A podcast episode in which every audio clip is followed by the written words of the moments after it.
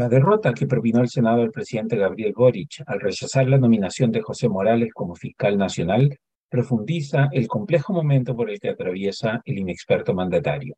El rechazo del Senado, por primera vez desde que existe el cargo, al nominado por Boric, apunta también a un problema mayor para el gobierno. La coalición oficialista no tiene un líder que sea capaz de poner orden. El precedente que sienta esta derrota es especialmente preocupante, toda vez que la moneda tiene la necesidad de alinear a sus legisladores en los próximos meses para lograr promulgar la reforma tributaria, la reforma de pensiones y revivir el proceso constituyente.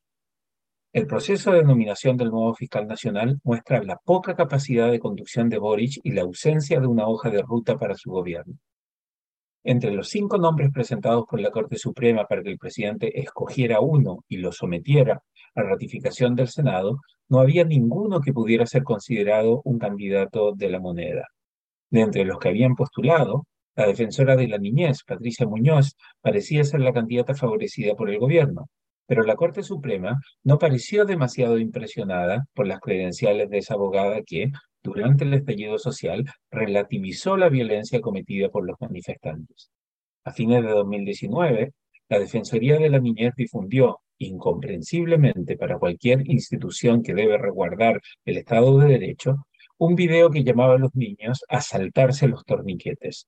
Aunque Muñoz insistió en que eso era solo una metáfora, el hecho que el estallido se haya iniciado con las protestas de estudiantes que se saltaban los torniquetes y no pagaban su pasaje en el metro, comillas, evadir, no pagar, otra forma de luchar, cierre de comillas, era lo que cantaban los estudiantes, hace pensar que la defensora de la niñez carece del criterio y madurez para ocupar el cargo de fiscal nacional y también, por cierto, para seguir ejerciendo el de defensora de la niñez. Como debía nominar a una persona que pudiera alcanzar una mayoría de dos tercios de los 50 senadores que hay, el gobierno de Boric optó por nominar a Morales, esperando que un número suficiente de senadores de derecha le diera su apoyo. Pero aunque efectivamente varios senadores de derecha votaron a favor de Morales, otros senadores de la propia coalición de Boric, que como el mismo gobierno lo reconoce todo el tiempo, son en realidad dos coaliciones, el socialismo democrático del PS, PPD y PRSD, y la coalición del Frente Amplio y del Partido Comunista, ya sea no estuvieron ese día en el hemiciclo, se abstuvieron o incluso votaron en contra. La derrota del gobierno obliga a que Boris debe escoger entre los otros nombres, los otros tres nombres que quedan en la lista que entregó la Suprema. Uno de los nominados de la lista original se autoexcluyó del proceso por motivos personales. El desafío para la ministra de Justicia es particularmente complejo. La poca y nula experiencia que tiene la socióloga Marcela Ríos en las complejas formas de operar que tiene el Poder Judicial y que practican los abogados en el país no es un buen augurio para las semanas que se vienen. Aunque tener a la Fiscalía descabezada es un problema mayor, especialmente en el contexto de la ola de delincuencia que azota al país, esta última derrota desnuda un problema todavía más grande. Así como la moneda nunca tuvo un plan para ayudar a que el proceso constituyente tuviera un final feliz, el gobierno de Boric nunca tuvo un plan para abordar exitosamente el proceso de nominación del nuevo fiscal nacional, la improvisación fue la única constante en ambos procesos que terminaron en un fiasco y que representaron duras derrotas para la administración. Pero si miramos con calma todo lo que ha ocurrido desde que Boris asumió la presidencia, podemos ver que la tónica del gobierno ha sido la ausencia de un plan. En materia económica, las riendas las lleva el ministro Mario Marcel en Hacienda. Pero Marcel está avanzando su propio proyecto, no el programa de gobierno de Boric, que proponía una reforma tributaria mucho mayor y que pregonaba el fin del modelo neoliberal.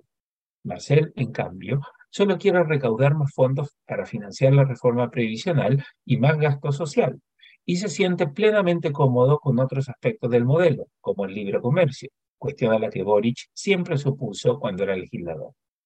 La ausencia de una hoja de ruta para el gobierno se empeora cuando queda en evidencia que la moneda no tiene un líder que marque cuál es el norte.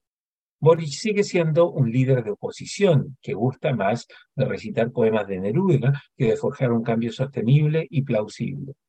Mientras su gobierno se resiste a depositar la ratificación del TPP-11 Boric, incomprensiblemente, en su último viaje al extranjero, declara que Chile quiere que China sea parte de ese tratado al que él siempre se opuso. Aunque dice querer atraer inversión extranjera, el presidente casualmente admite que Chile es un país lleno de problemas, aunque dice que los están tratando de solucionar. Su gobierno se dedica a trabar inversiones más que facilitarlas, con el consabido costo a la creación de empleos y el crecimiento económico que eso tiene para el 2023 y 2024. Hoy por hoy, el gobierno de las coaliciones de izquierda no tiene ni hoja de ruta ni líder. Mientras Gabriel Boric no entienda que es hora de ponerse corbata, figurativamente, y de asumir su condición de líder de la coalición, el suyo seguirá siendo un gobierno a la deriva. El libero, la realidad como no la habías visto. Haz que estos contenidos lleguen más lejos haciéndote miembro de la red Libero.